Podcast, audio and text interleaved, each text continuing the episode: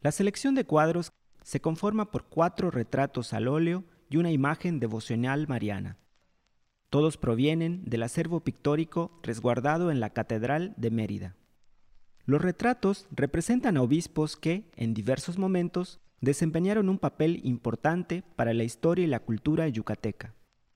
Corresponden a un género pictórico conocido como retrato de aparato, en el que se representa a los personajes en una actitud solemne e idealizada, portando las vestimentas y los símbolos propios de su jerarquía.